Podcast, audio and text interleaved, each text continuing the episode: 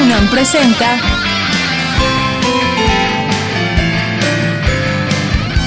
Sin margen. Borramos fronteras.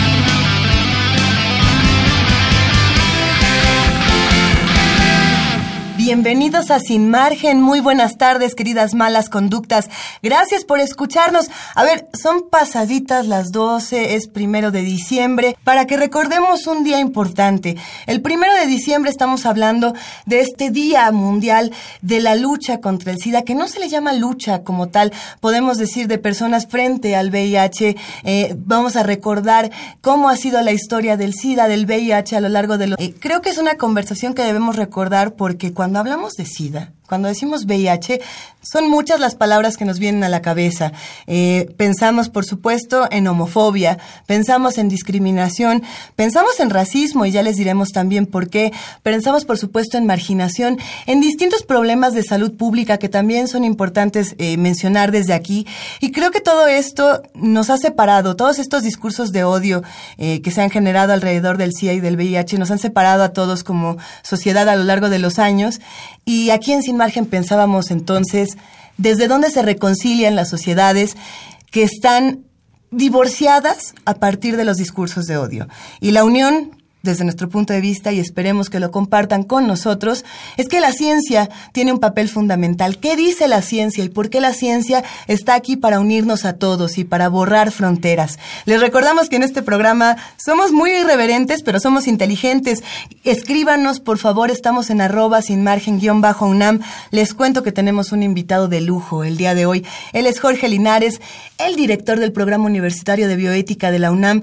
¿Qué mejor? Lo tenemos toda la hora para nosotros. O sea que prepárense, disfrútenlo, porque pocas veces uno puede agarrar al doctor Jorge Linares y, quedárselo eh, completito. Vamos a tener, por supuesto, el día de hoy la participación musical, las recomendaciones musicales de Jesús Bustamante. A ver, Jesús Bustamante es bajista y vocalista de la banda Funker, de la banda Funker. Le dicen el Jesus. Nosotros le decimos el chucho. Le mandamos un gran abrazo porque es un gran bajista y además trae dos recomendaciones que esperemos les gusten tanto. Si ustedes piensan en el Día del SIDA y en el Día del VIH, ¿en quién piensan? ¿En, ¿En, qué emblema de la música piensan? Yo lo dejo ahí como pregunta en redes sociales porque estoy segura de que se va a llenar de imágenes de uno de mis personajes favoritos de la vida, de mi educación sentimental y de la de muchos de nosotros. La mala conducta el día de hoy es Jorge Álvarez. ¿Qué cosa con Jorge Álvarez? Él es doctor de la UAM y profesor, por supuesto, de esta universidad, de esta universidad hermana a la que le mandamos un gran abrazo. No se pierdan lo que tiene que decir Jorge Álvarez. Es brillante, sexólogo eh, doctor, les va a encantar todo lo que tiene que contarnos como la mala conducta. Tenemos un glosario desmitificador y si les parece bien, arranquemos con él esta tarde. ¿Qué es esto de la diferencia del VIH y el SIDA y por qué seguimos cayendo en el lugar más común de los comunes? Vamos a escucharlo. Glosario desmitificador. Letra B. El mal que no conoce fronteras escribe con tres letras. VIH. El virus de inmunodeficiencia adquirida es una de las pandemias que más han lacerado a la humanidad, no solo por sus índices de mortandad, sino por los muros de discriminación y violencia que aún se construyen en su nombre. Hace 30 años, ser portador del virus era una muerte anunciada. Hoy, gracias al trabajo científico y social, las personas infectadas pueden gozar una vida plena e incluso tener hijos sin riesgo de contagio. Pero la ignorancia es el reto más grande a vencer. Todavía hasta 2013, poco más de 30 localidades alrededor del mundo restringían los derechos de los VIH positivos. Esto según datos del Consejo para prevenir y eliminar la discriminación. Porque no es fácil. No es fácil ser una persona con VIH. No, no en esta sociedad, no en la actualidad todavía tal vez no estamos en el momento de entender que es una enfermedad más, que no soy un ser totalmente contagioso, que no soy una persona que, que no puede ser tratada con normalidad. Esa es una de las cosas que me puede llegar a doler mucho, que la gente piensa o puede llegar a pensar que no soy normal. En nuestro país todavía se cree que el virus es exclusivo de la comunidad LGBTTI. Cuestión errónea. En el continente americano, 4 de cada 10 portadores son mujeres, en su mayoría heterosexuales. La falta de protección por parte de sus parejas es el factor principal de contagio. Luego de un tiempo de incubación, el VIH deja indefenso al sistema inmunológico y desencadena el SIDA, un conjunto de infecciones y enfermedades graves que terminan con la vida del portador. En las áreas metropolitanas se habla y se trabaja con mayor frecuencia de VIH y SIDA. Todavía hay despidos injustificados, gente que niega entradas, golpea y mata a otros solo por tener VIH. Por eso, hoy queremos recordarte que el virus no es propio de los liberales ni de los malos. Todos estamos en riesgo. No te contagias por dar la mano, ni por abrazar, ni por compartir asiento en el metro. Te contagias por no saber, por no protegerte. Tener VIH o SIDA no determina a las personas, no las hace mejores ni peores. Aquí nadie es superior, todos somos iguales y merecemos respeto.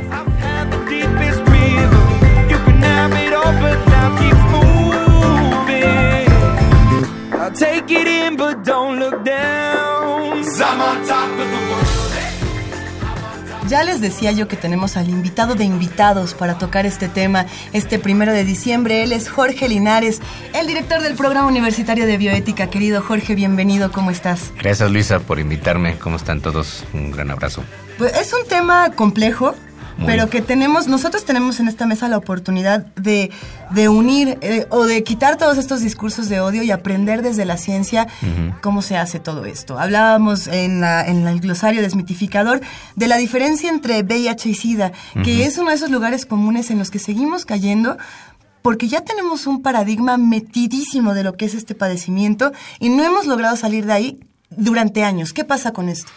Sí, bueno, hay que decir que Igual que otras enfermedades, eh, el caso del VIH es una construcción, se dice, científica, que parte de la investigación, desde luego, en el momento en que eh, aparecen los síntomas del síndrome y se identifica, después se empieza a buscar cuál es la causa y se postula la existencia de un virus y después se corrobora. En el camino hubo controversias científicas, un grupo de, científicos eh, planteaba dudas sobre la existencia de un virus y una controversia fuerte, en realidad, que después fue, fue eh, diluyéndose en la medida en que se engrosaron las pruebas científicas de la existencia del virus.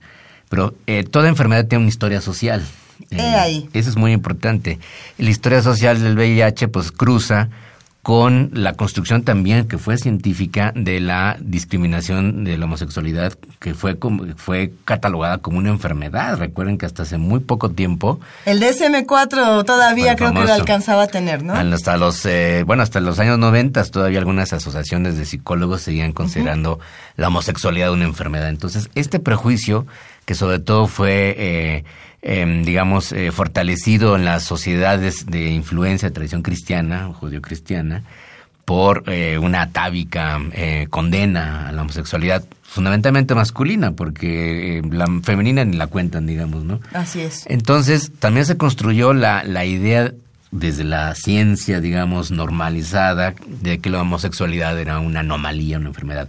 Entonces, cuando aparece el VIH y se ven las evidencias de la enfermedad que se identifica, entonces se empieza a identificar las cepas del virus y se descubre, ¿no?, eh, que un porcentaje significativo son pacientes homosexuales hombres de hecho, se decía al principio, los médicos lo decían, es la enfermedad de los, de los homosexuales. Así es. Y ahí se generaron toda esa serie de prejuicios terribles, se queda entonces una enfermedad que solamente eh, los atacaba a ellos, que era una enfermedad derivada de la perversión y de la y de la promiscuidad de los homosexuales hombres, y se generó esta idea terrible que sigue estando ahí presente, nunca se ha diluido por más que los estados, la ONU, etcétera, organizaciones civiles, de luego mucha gente ha luchado mucho contra esto, no hemos podido eliminar ese prejuicio. Eh, permíteme retomar esta palabra que mencionas, que a mí se me hace bien importante. Eh, repetir y, también analizar desde el punto de vista de la bioética es la promiscuidad. Mm. Eh, los hombres promiscuos por supuesto que son homosexuales, ¿no? Es lo que es lo Sí. que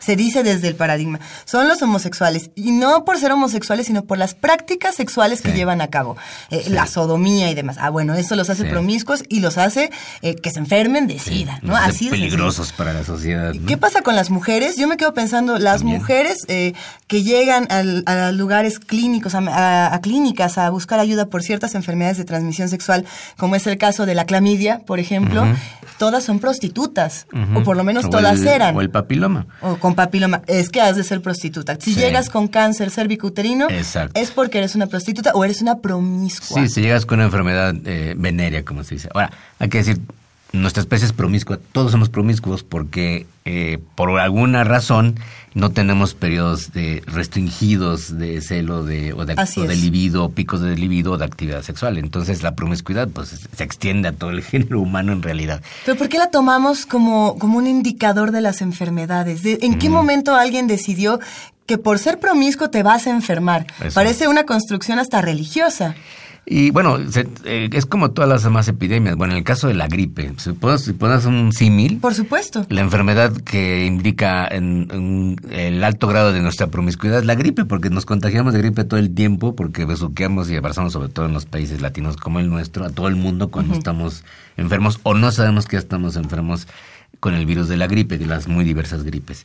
Y ha habido entonces pandemias, ahora estas últimas recientes de influenza, Sí. pues es por lo mismo, por nuestra propia promiscuidad social de contacto y de interacción que hace que el virus se esparza. Entonces, en el caso de las enfermedades sexuales, desde luego, pues eh, eh, la, la promiscuidad natural que hay en la especie eh, hace casi imposible evitar que un, un virus de esto se, se detenga. Entonces, lo que sucedió con el VIH es que, bueno, Sí. Una enfermedad que en ese momento era muy grave, que parecía una condena mortal y mucha Parecía un gente murió. castigo. Un castigo divino, decían Tal los cual. evangélicos, Tal ¿no? cual. Y muchos otros eh, fundamentalistas religiosos que so- decían solo ataca a los homosexuales, ¿ves? Solo los solo se enferman ellos y resulta pues que obviamente no, porque es un virus que se puede contagiar a muchas otras personas. Entonces lo que reveló es que sí había que tener más eh, control y cuidado, digamos, de, de la actividad sexual que la hasta el momento la única defensa realmente efectiva pues es el uso del condón.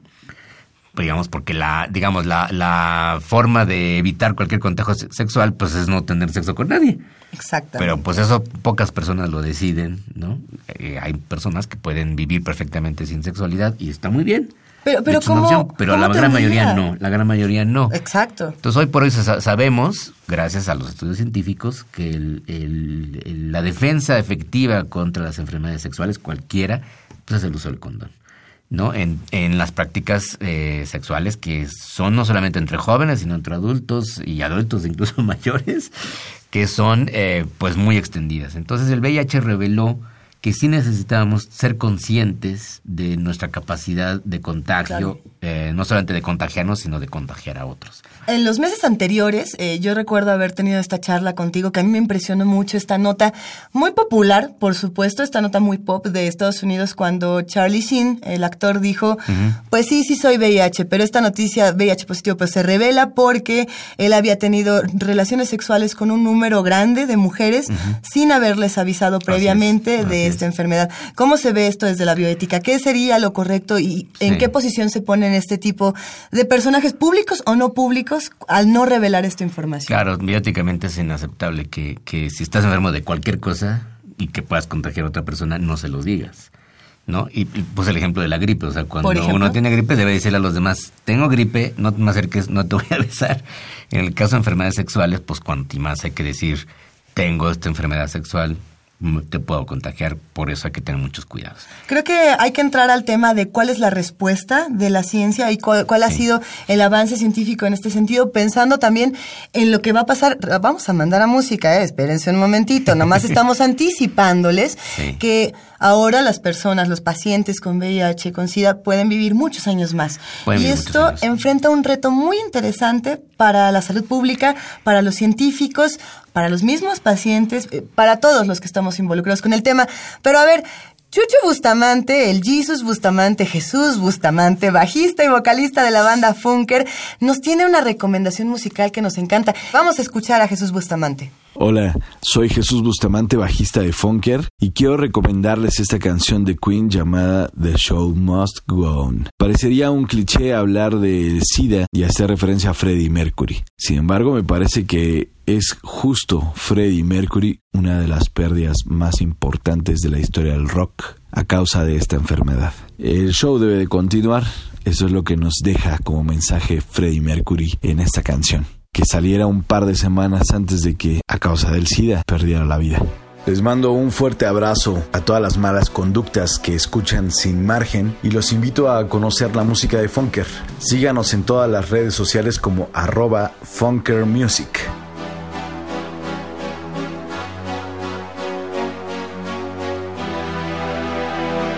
Empty spaces, what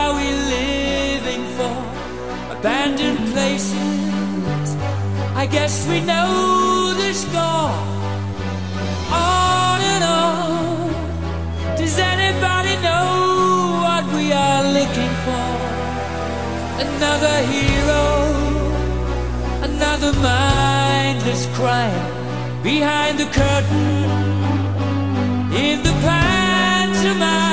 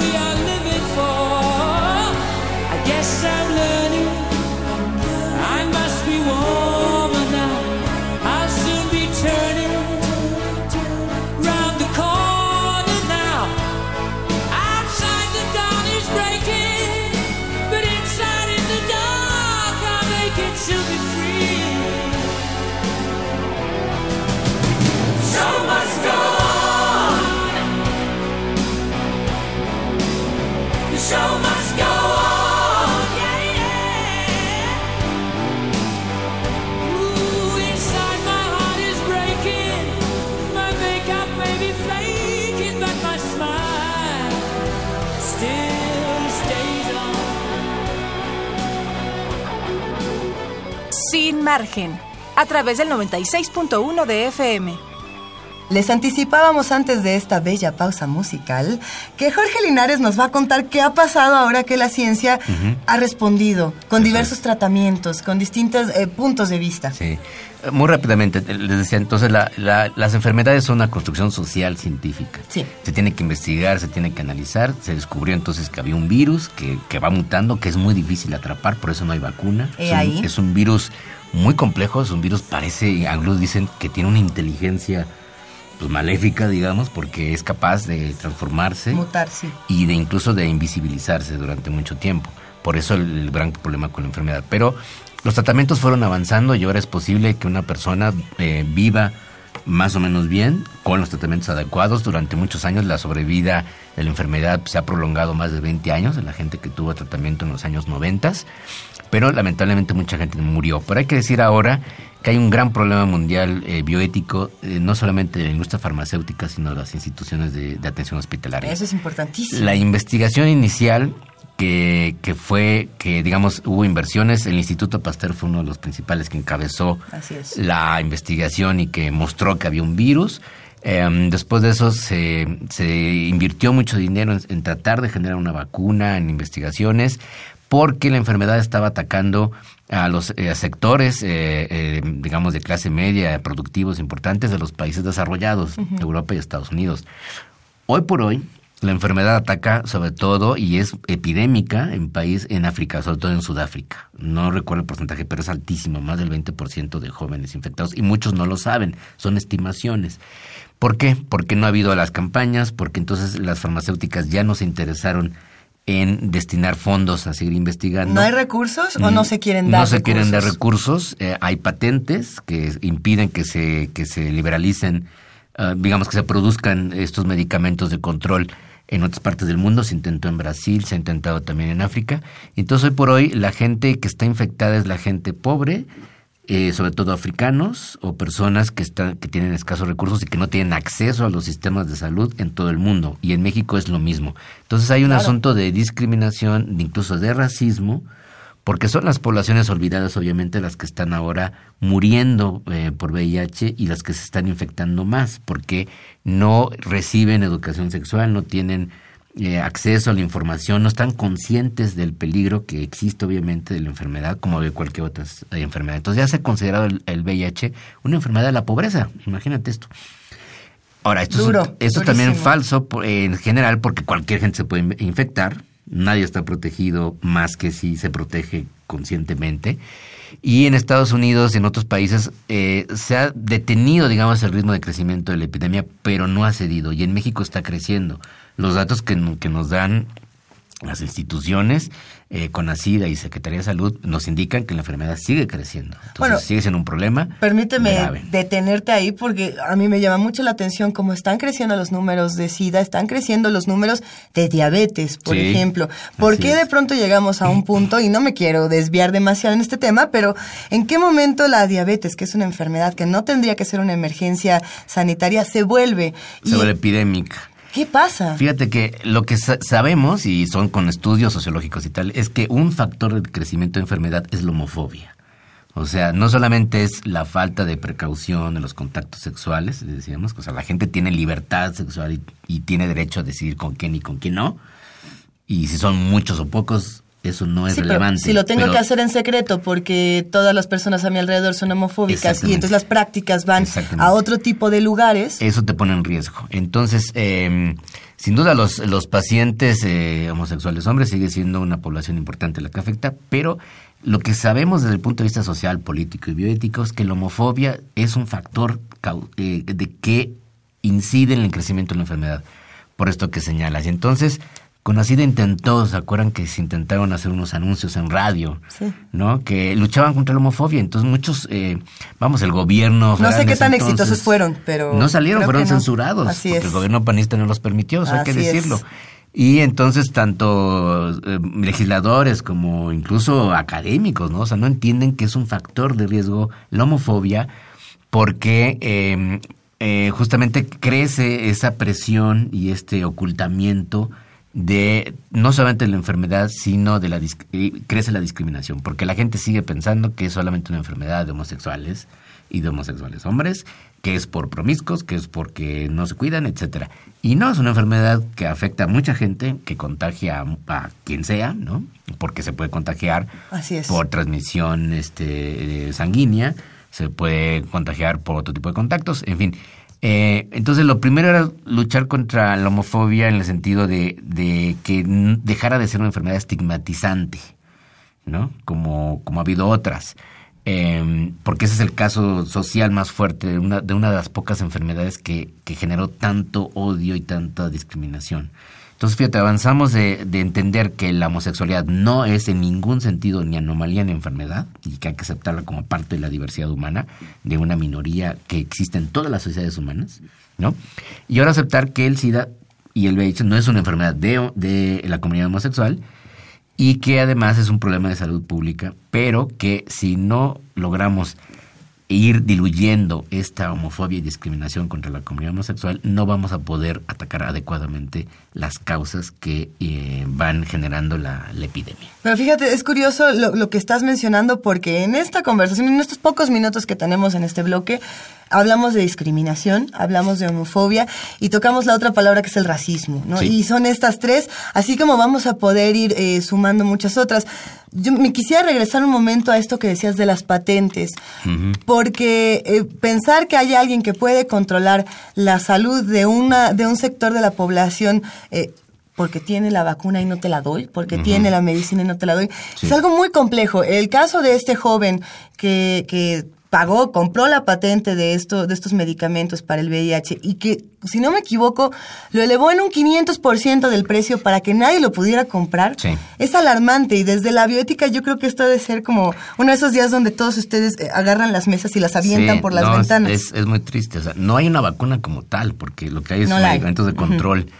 Por la naturaleza del virus. Es un verdadero desafío científico médico, porque es, hay sí una lucha contra el virus. El virus es mucho más inteligente que nosotros. Te- Tengo el retroviral, por ejemplo, ¿no? Eh, están los Ándale. retrovirales y los medicamentos de control que permiten, porque el retroviral va afectando eh, desde niveles, de, este, qué sé yo, de triglicéridos, de glucosa, etcétera. Hay afectaciones a las personas que están con los, los retrovirales. Em, pero se puede mantener bien, pero cuesta, es un medicamento, son medicamentos No muy barato. costosos, no es barato. En México y en otros países hay protocolos restringidos, no todas las- no hay para todas las personas, este es un problema de justicia distributiva terrible porque debería haber suficiente para todos los posibles infectados, pero no sabemos cuántos hay porque por este asunto de, del estigma de la enfermedad, mucha gente tiene pavor de hacerse pruebas, mucha gente no sabe que está infectada eh, y, y sigue habiendo este prejuicio de, de hombres o mujeres que como no son homosexuales creen que no, no están en riesgo o que no podrán infectarse. Hay una película muy buena al respecto, Dallas Buyers Club, Sí. supongo que la habrán visto, de este hombre que es un cowboy, ¿no? Un- es buenísima, la subiremos a redes sociales. Un cowboy super machín de- del centro de Estados Unidos, de estos que votaron por Trump. Ay, no me digas eso, por favor. Y él- Pensé que Trump no nos iba a alcanzar Pues el día mira, de hoy, pero siempre nos alcanza. Y él eh, está infectado de, de VIH, le dicen usted está infectado, y él lo niega, dice yo, yo no puedo estar infectado, yo no soy homosexual, ¿no? Y entonces, eh, en su pues intento de negar y decir que él no se va a morir y no se va a infectar, y que no está infectado, trata de buscar tratamientos alternativos. Estamos hablando de los años 80, de los primeros años de la enfermedad, cuando hubo mucha gente que en efecto reaccionó en contra y con mucha desconfianza al dispositivo médico, Así como es. decimos Foucaultianamente, ¿no? También la gente tiene derecho a eso, ¿eh? O sea, uno puede o no someterse a un tratamiento, porque tampoco son obligatorios los tratamientos. Lo que es obligatorio en el caso de una epidemia es el control para no contagiar a otros. Para no contagiar. Pero yo puedo decir, me, eh, puedo rechazar tratamientos. O sea, nadie me puede obligar a tener un tratamiento médico. En, semanas anteriores tuvimos la oportunidad de conversar con Diego así se pone en YouTube. Él es eh, VIH positivo, nos compartió toda su experiencia y nos quedamos nosotros pensando, bueno, Diego nos, nos comparte la parte vivencial y del activismo digital, de qué es lo que se puede hacer eh, en contar tu propia experiencia. Eh, ¿Qué es lo que se puede hacer desde la ciencia, como activismo científico o activismo académico? Eh, estas preguntas se las hicimos a Jorge Álvarez, como les anunciábamos, el genial Jorge Álvarez es la mala conducta del día de hoy, el doctor de la UAM, este profesor de la UAM a quien admiramos y que además seguimos su trabajo, y que nos responde algunas de estas inquietudes que tenemos sobre SIDA, VIH, discriminación, marginación y demás. Prepárense, ahí les va la mala conducta del día de hoy. Estas son las malas conductas. Hola, un saludo a la audiencia de Sin Margen y mi agradecimiento por la invitación a comentar sobre este tema. Mi nombre es Jorge Alberto Álvarez Díaz, yo soy médico, sexólogo, tengo una maestría y un doctorado en bioética y trabajo como profesor en el Departamento de Atención a la Salud de la Universidad Autónoma Metropolitana en la Unidad Xochimilco.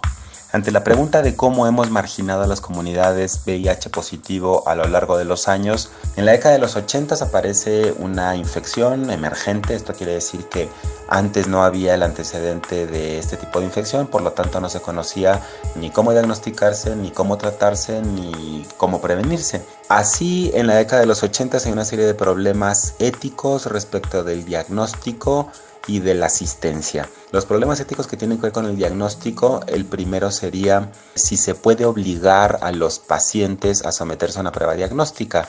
En este sentido hubo dos actitudes en ese momento, la que dijo que a todo el mundo debería de dársele una prueba para poder determinar si tenía la infección o no. Esto es lo que Ronald Bayer denominó en algún momento la actitud Rambo y lo que adoptó algunos países como Cuba. Y la otra actitud que se tuvo fue el poder determinar que el paciente libremente escogiera si se hacía una prueba o no. En este momento esto ha ido modificándose de manera tal que ahora suponemos que sería deseable que de rutina se hiciera una prueba de detección para los pacientes que están siendo tratados por infecciones de transmisión sexual, porque pueden tener también la infección por VIH, a los pacientes que reciben algún tipo de tratamiento médico por abuso de drogas, a las mujeres embarazadas en el primer trimestre del embarazo para evitar la transmisión vertical, a quienes reciben orientación para planificación familiar porque se sabe que si van a tener relaciones sexuales puede haber factores de riesgo para adquirir la infección. Y pues en aquellos procedimientos diagnósticos y terapéuticos que sean de manera intervencionista y que pueda haber intercambio de fluidos corporales y que esto pueda llevar a la infección. En ese sentido, pues las marginaciones que ocurren a partir de todo esto es, ha sido fundamentalmente la estigmatización que se tuvo en esa década de los 80 respecto a las personas seropositivas, que bueno, pues fue enorme en principio por el desconocimiento y porque siempre el otro y lo diferente han representado la idea de amenaza a la seguridad que se tiene. El segundo problema ético de la década de los 80 fue a quién se le comunicaba el diagnóstico. Esto fue importantísimo porque a lo largo de toda la tradición médica el diagnóstico de enfermedades graves como el cáncer, que eran pues sinónimo de muerte en poco tiempo, se le solía transmitir el diagnóstico a los familiares, no a los pacientes. En la década de los 70, cuando llega la bioética, se empieza a reflexionar esto y se va aceptando cada vez más que quien es titular de la información es el paciente, de modo que los diagnósticos graves se le deberían dar a él. En la década de los 80, en que está pues la bioética con una década de formación y que en ese momento el diagnóstico de VIH era sinónimo de un diagnóstico de muerte, se asumió que el paciente debería de conocerlo y bueno, nos estamos enfrentando a otra naturaleza de problemas. La infección por VIH, que en los 80 era un diagnóstico de muerte, se ha transformado en una infección con la cual perfectamente puede vivir un paciente. Ahora se puede tratar y ahora se puede mejorar y prolongar la calidad de vida de las personas que viven con VIH y de esta manera pues el panorama epidemiológico ha cambiado y también los problemas éticos y los problemas de marginación no tanto. Esto es una verdadera desgracia desde el punto de vista propiamente médico o biomédico pues el VIH amerita un diagnóstico, establecer un pronóstico de un tratamiento, pero hay que decir que socialmente esto va por otro lado porque es una infección que discrimina más a quienes tienen menos. Si elevamos, por ejemplo, la educación en general de la población y en específico la educación sexual, pues se habría una mejor prevención para que se controle todavía más la transmisión del VIH y además para las personas que tienen esta infección, pues que el resto de la población no les margine y no les discrimine. Eso es muy interesante porque vivimos en una sociedad que sigue siendo altamente discriminadora, que margina, que incluso llega a agredir al diferente, al otro. En un estudio que realizó el Instituto Nacional de Salud Pública, muy interesante con 370 profesionales de la salud, pues casi la cuarta parte pensaba que homosexualidad era causa de SIDA. Alrededor de la cuarta parte dijo que no compartiría su vivienda con un homosexual y casi tres cuartas partes opinaron que las personas que viven con VIH eran culpables de su condición. Ante esta situación dramática, pues tampoco llama la atención que la encuesta nacional de discriminación, la ENADIS, pues diga que somos un país que discrimina bastante a las personas que tienen una eh, orientación sexual y prácticas sexuales diferentes al heterosexual, en donde sigue siendo más común la infección por VIH, sigue siendo más común una infección de hombres que tienen sexo con otros hombres y en este sentido pues tendríamos que por ello mejorar la educación de nuestra población y la educación sexual en lo particular. Y probablemente la última marginación que estén viviendo, no la última, pero sí la más reciente y tal vez la más común ahora, las personas que viven con VIH, es la marginación que sufren acerca de la posibilidad de afiliar a sus parejas para recibir tratamiento en instituciones de salud. Esto tendría que ver con la repercusión del Estado respecto del respetar derechos como el derecho de la protección de la salud que nos garantiza a todos los mexicanos el artículo cuarto de la Constitución. Aquí ya estamos hablando del campo del bioderecho o de la jurisprudencia médica, pues para que las parejas que tienen la posibilidad de afiliar a sus parejas del mismo sexo lo debieran hacer de una manera bastante más expedita para recibir el tratamiento adecuado. Con esto me despido, envío un gran saludo a toda la audiencia y agradezco profundamente por su atención y nuevamente por la invitación. Muchísimas gracias.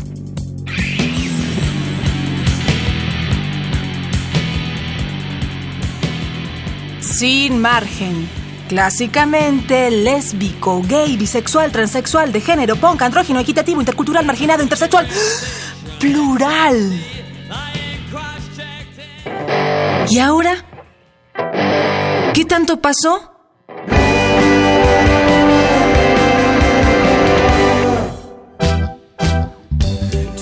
A través del tiempo, la humanidad se ha enfrentado a diferentes adversidades que han puesto en peligro su existencia.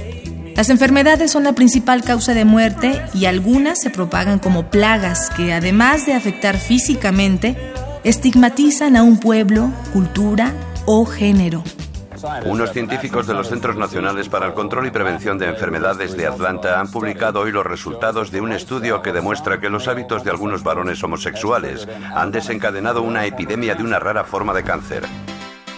En los años 80, un hombre fue prácticamente maldecido por, supuestamente, ser el culpable de la propagación en Estados Unidos de la enfermedad adjudicada a los homosexuales, el SIDA. Su nombre era Gidan Dugas, asistente de vuelo de la Air Canada, quien durante 30 años fue conocido como el paciente cero del VIH. La teoría dice que Dugas trajo el virus de inmunodeficiencia humana de África al occidente, pues los epidemiólogos de entonces dedujeron lo anterior basándose en que Dugas era homosexual y además había confesado haber tenido alrededor de 2.000 parejas sexuales. Pero un estudio en la revista Nature demostró que Dugas era solo uno entre los miles infectados en la década de 1970. Por un error de lectura hizo confundir la O con un cero, pues se refería a que el paciente no era de California, out of California. Así se hacen los chismes. Y desde entonces el término paciente cero fue acuñado a esta y otras enfermedades. plague. We are in the middle of a plague. 40 million infected people is a plague. Con el tiempo se ha demostrado que el SIDA no es una enfermedad de homosexuales y que no solo se transmite por encuentros sexuales sin protección. Es una enfermedad que contraen hombres, mujeres y hasta niños que nacen de la madre que porta el virus. La sociedad parece no querer estar lista para enfrentar la situación y continúan discriminando y señalando a los portadores de VIH. Aún es tiempo de reflexionar. A pesar de ser una enfermedad sin cura, se puede dar calidad de vida.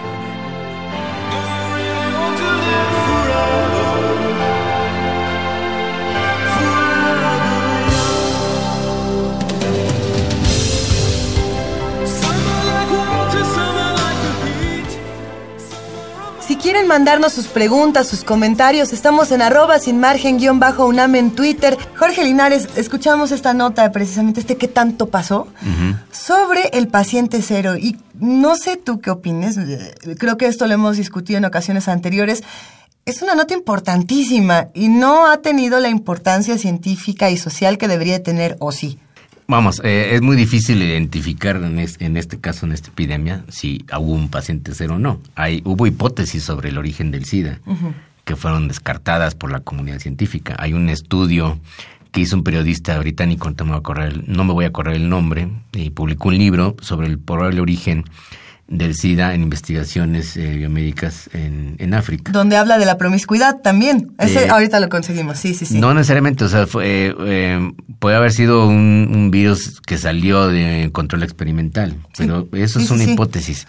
Lanzaba Entonces, todo tipo de teorías, estaba bien interesante. ¿Dónde surgió y dónde, dónde, dónde apareció? Bueno, hay hipótesis que si en Haití, que si vino de África, que si no sé qué, ¿no? El hecho es que es, yo creo que imposible identificar un paciente cero en este caso, ¿no? Como en muchas otras epidemias.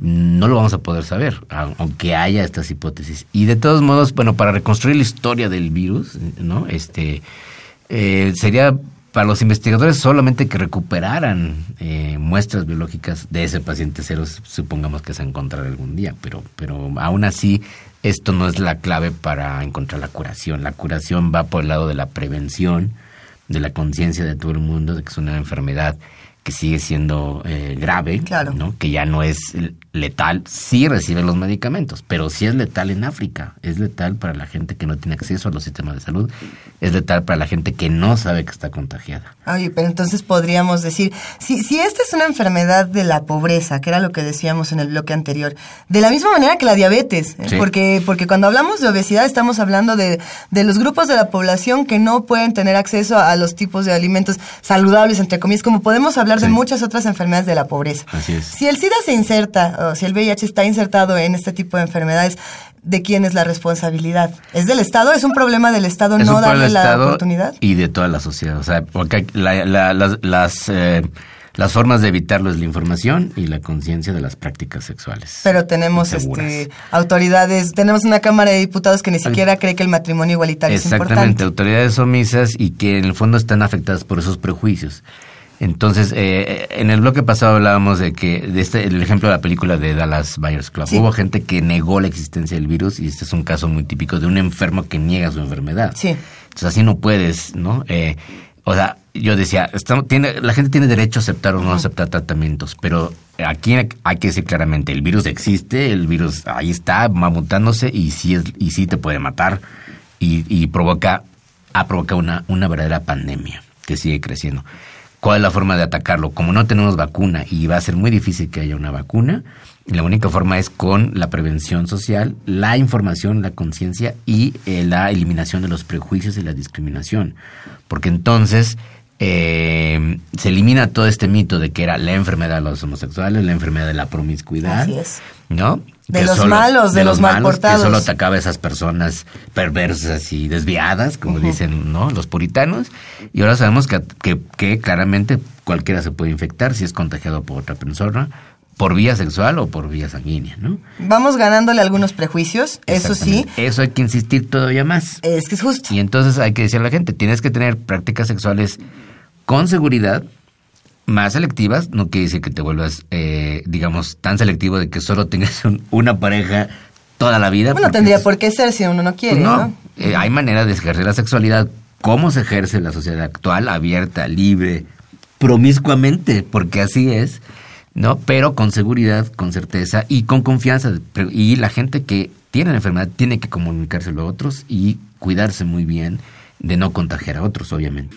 Y hay que destruir los prejuicios que rodean a esta enfermedad, que es una enfermedad que afecta a todo el mundo, que se construyó socialmente, que todavía está envuelta, es como el virus todavía envuelto en los prejuicios sociales, ¿ves? En la discriminación homofóbica. Mientras no eliminemos eso, yo creo que es un factor que incide en el crecimiento de la pandemia. Pero fíjate, yo creo que ahí la, la responsabilidad que tiene la, la comunidad científica, la comunidad Es académica, de- hablemos de la universidad, hablemos de aquí de Sí. la UNAM, eh, es bien importante señalar que la academia no necesariamente es solemne ni impenetrable. Eso es, Porque, ni aburrida, Ni ni- aburrida, pero, pero el asunto es este, yo tengo una investigación científica eh, puntual, excelente, que me va a derrumbar todos estos prejuicios, pero la escribo exclusivamente para científicos y entre ellos, entre nosotros nos entendemos y bueno, toda la sociedad que es la que urge, la que necesita estos discursos, estos cambios de paradigmas, no, no accede, porque no, no es porque no lo entendamos, sino porque realmente la información no está, eh, eh, digamos, digerida. Hay un reto para los divulgadores, bien interesante. Es un reto tremendo, porque sí, hay, hay, hay, se puede hacer mucha divulgación, pero a veces eh, eh, hay, digamos, ruido que interfiere y, y cómo llegan los mensajes a la población, sobre todo a la población más joven, a los niños, habría que hacer estudios ahora qué piensan los niños, que, cómo ven los jóvenes el asunto del VIH, y ciertamente se bajaron los, la percepción del riesgo, y eso también afecta las, en el caso de enfermedades epidémicas, cuando lo- la percepción del riesgo social es más baja. ¿Y que por la qué se realidad. bajaron? Porque ahorita no se insiste mucho en eso, se cree que es una enfermedad que ya no es de primer orden, o sea, fíjate, se dice, hay emergencia sanitaria de diabetes y tal. Y el Estado debería seguir insistiendo en esta otra enfermedad. Esta también es epidémica y sigue afectando y sigue matando. Entonces no de- hay que bajar la guardia, ¿no? Sin exageraciones y sin, eh, digamos, tremendismo. Entonces los jovencitos pues dicen, pues eso no es una enfermedad riesgosa ni problemática. O pueden tener una idea de A mí esto no ya me va a pasar. A mí no me va a pasar. Oye, eso es una enfermedad que ya no mata. O pueden estar también mal, mal informados diciendo, pues es una enfermedad totalmente curable. No es curable en sentido estricto. ¿No? Se puede vivir con eso y sí hay una afectación a la calidad de vida de una persona que vive con VIH. Oye, y entonces cuéntanos, por favor, Jorge Linares, ¿qué está haciendo el programa universitario de bioética? Porque sé que tienes muchos planes entre manos para muchos asuntos de discriminación, de cambio de discursos, de cosas interesantísimas que están haciendo por allá. Bueno, os puedo anunciar otras cosas. eh, hay un proyecto en la Coordinación de Humanidades en el que vamos a participar varias de las entidades para eh, estudiar y hacer, digamos, un informe, un posicionamiento académico desde la UNAM sobre el tema de la diversidad sexual, de diversidad de orientaciones sexuales, no solamente en el caso de la homosexualidad, también hay una comunidad totalmente invisibilizada que son los intersexuales.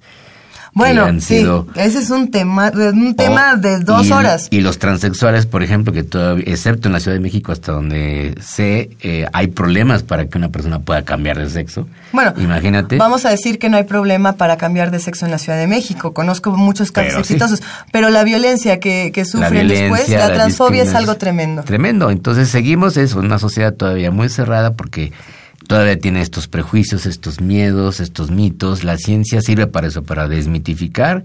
La ciencia no es infalible, no es verdad absoluta, nunca debe ser dogmatizada, pues es muy importante, pero es el único con forma de conocimiento que como es falsable, como es revisable, nos puede dar certezas. Y sí hay certezas sobre actualmente la diversidad de orientaciones sexuales, la diversidad incluso, en el caso de las personas intersexuales, el paradigma está cambiando y entonces ahora ya los investigadores ven algunos casos de intersexualidad no como anomalías, sino como parte de la diversidad. Y esto eh, sería un salto tremendo el que podamos reconocer que hay personas que podrían vivir perfectamente con un intersexo ¿no? y que la división binaria hombre-mujer realmente desde el punto de vista social y político, esto es tremendo, puede no ser relevante. ¿no? O sea, ¿para qué nos sirve distinguir?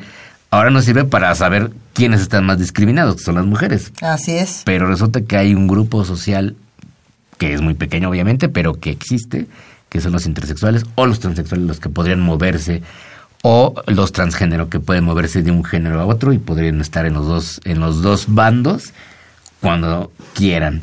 Entonces son temas muy muy relevantes. Entonces Ah, vamos a hacer un proyecto al respecto sobre hablar sobre la diversidad sexual, la, la diversidad de orientaciones sexuales y los problemas de prejuicios y de discriminación que hay en, en nuestro país.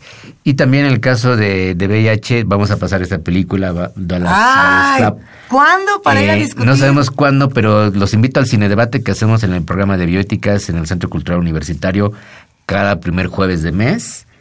Eh, y O sea, hoy jueves, primero de diciembre, podemos ir. Hoy jueves primero de diciembre, no recuerdo la película que vamos a pasar. Pero, pero ¿de qué va a estar? Va a estar. Ah, es Hagen y yo, perdón. Es sobre, Excelente. digamos, otro tipo de, de discriminación que es. contra los demás animales, sobre todo los domésticos que tenemos en, muchos en las ciudades, perros y gatos fundamentalmente. Y hurones. Y es un y tema de bioética sí, sí. y fundamental. Entonces, en el año que entra, eh, busquen la cartelera del Centro Cultural Universitario. Vamos a proyectar esta película que nos va a dar para reflexionar sobre el VIH, la pandemia, la construcción social, la discriminación. Es un caso, desde el punto de vista académico, es un caso eh, muy complejo, muy fascinante de estudiar de cómo se mueve la sociedad alrededor de una enfermedad, ¿no? con hasta que logra descubrir que existe, que hay un virus, los mitos, los prejuicios eh, y las afectaciones. Y lo otro que tú mencionabas es muy importante, hay que recuperar la experiencia individual de la gente Por que ha vivido con. VIH. O sea, que nos cuenten su experiencia, que nos cuenten su vivencia. Eso es, es muy importante que sepamos eso eh, desde el punto de vista social y científico, porque las enfermedades son cosas con las que vivimos las enfermedades no hay que verlas solamente como cosas que hay que eliminar, están con nosotros y las sociedades deben aprender a vivir con las enfermedades, porque las enfermedades son parte de la vida. Y en este caso, las enfermedades a veces, bueno, siempre son un peligro de muerte, a veces son más mortíferas, a veces no, pero tenemos que lidiar con Por ellas. supuesto. Es como, es filosóficamente lidiar con la muerte, lidiar con nuestra finitud.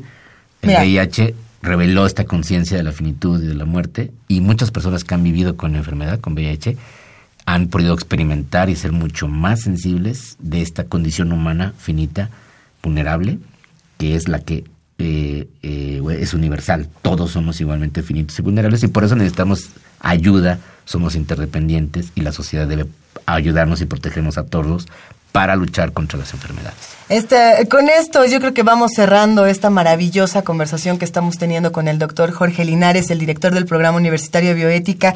Eh, y si les parece bien, vamos a escuchar una nota de las alternativas que nos ofrece nuestra universidad.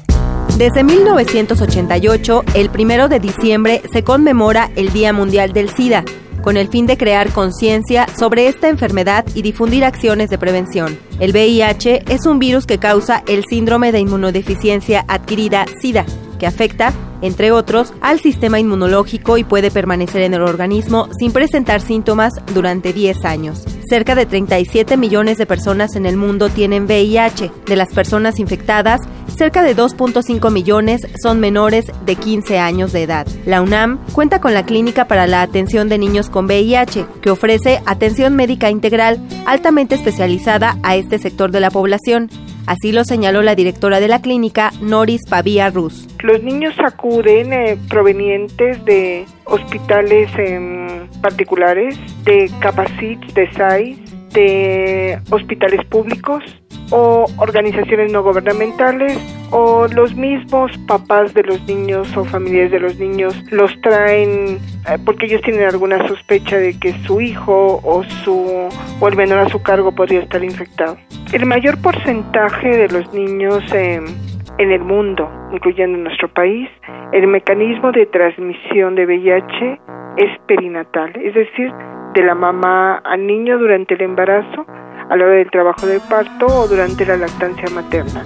En entrevista para Radio UNAM, la académica universitaria dijo que en la institución médica se atienden a niños y adolescentes menores de 18 años que no tienen seguridad social, además de brindarles medicamentos antirretrovirales contra el virus de la inmunodeficiencia humana.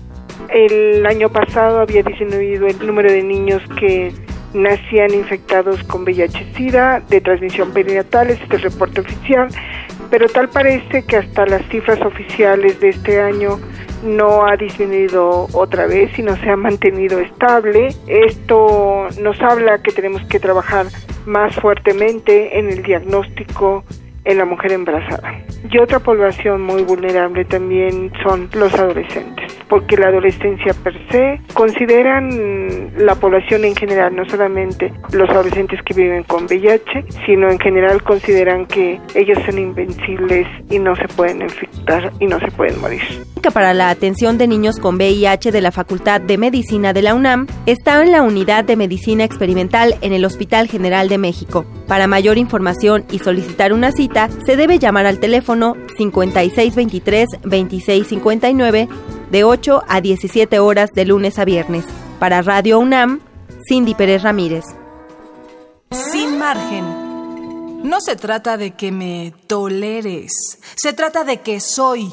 Hola, soy Jesús Bustamante, bajista de Funker, y quiero recomendarles esta canción que seguramente todos han escuchado, pero muy pocos conocemos la historia. Jeremy, de Pearl Jam. Un tema que trata sobre asuntos de discriminación, de bullying, de abandono en el hogar. Es la historia de Jeremy White, quien a sus 16 años y después de haber sufrido una fuerte carga de todos estos temas antes mencionados, decide suicidarse en medio de su salón de clases en el año 91. Los invito a escuchar la canción, a hacer conciencia y también los invito a los futuros eventos de Funker.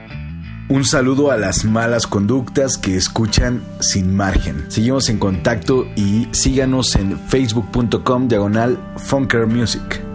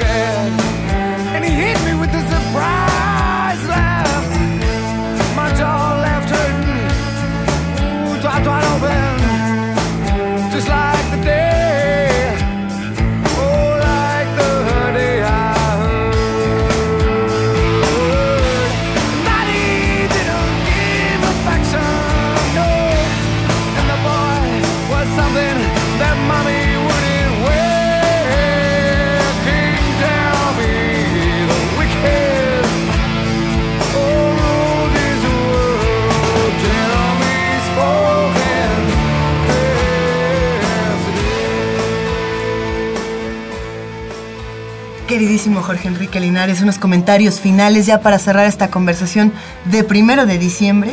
Mm, ¿Qué hacemos? eh, época prenavideña. Seguimos, tenemos que seguir eh, investigando, difundiendo, divulgando, haciendo comunidad, como se dice en primer movimiento. Por supuesto. eh, luchando contra la discriminación, la homofobia, que en nuestro país sigue siendo una asignatura pendiente, no solamente por la incapacidad del Estado en sus estructuras, sino también por la, por la permanencia de estas am, inercias atávicas en nuestra sociedad. Tenemos que irnos despejando la cabeza para poder ayudarnos mejor y entender los procesos sociales y naturales como son las enfermedades. Por supuesto. Entonces, El VIH llegó y llegó para quedarse, está con la humanidad. Eh. Probablemente saltó de otras especies, es una de las hipótesis más probables de otra especie de primates.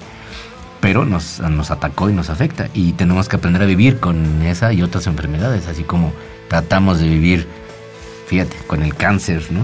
El cáncer ataca, mata, desde luego. Quisiéramos la cura milagrosa, es probable que nunca la encontremos, pero tenemos que socialmente cuidarnos, protegernos para poder enfrentar estas enfermedades que nos van a afectar. Y si me permites, Jorge, agregar que debemos dejar de borrar el prejuicio que tienen los padecimientos y las enfermedades. Decir SIDA, decir VIH, decir cáncer, no tendrían que tener el paradigma y el prejuicio tremendo que tienen. No deberíamos es. marginar a las personas por estas palabras. Finalmente, eh, el lenguaje también eh, ejerce una discriminación bárbara y tenemos que modificarlo con urgencia. Sí, parte del problema de las enfermedades, parte social, es la estigmatización y el sufrimiento que experimentan los pacientes muchas veces se deriva de la estigmatización social, del prejuicio social y no solo de la enfermedad en sí misma. Pues para este primero de diciembre, para nosotros aquí en Sin Margen, ha sido un honor que nos hayas acompañado porque sí creemos que la ciencia es un puente que va a borrar estas fronteras tan tremendas que nos están llegando por todos lados, estos muros que nos quieren construir por aquí y por allá, muros emocionales, muros intelectuales, muros físicos. Acabemos con todo eso este primero de diciembre. Gracias, es un verdadero placer, querido Jorge. Gracias Luisa y, y, bueno, un saludo para todos y ha sido muy, muy amena esta conversación. Queridísimas malas conductas que escuchan sin margen,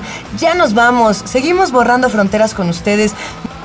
Participamos en este programa Ernesto Díaz, Ana Salazar, Sofía Cedeño, Jessica Trejo, Rafa Alvarado en los controles técnicos y por supuesto está aquí Luisa Iglesias que se despide de todos ustedes agradeciéndole sobre todo a este equipo que hace sin margen y que lo hace con tanto cariño y con tanto gusto y a todas las malas conductas que nos escuchan y que además nos hacen, eh, eh, nos hacen enojar, nos hacen sonreír, nos hacen seguir eh, replanteando nuestro trabajo todos los días. Vamos a borrar fronteras, nos escuchamos el próximo jueves. Adiós.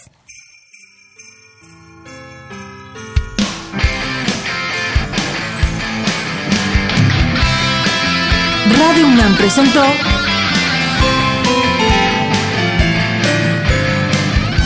Sin margen. Borramos fronteras.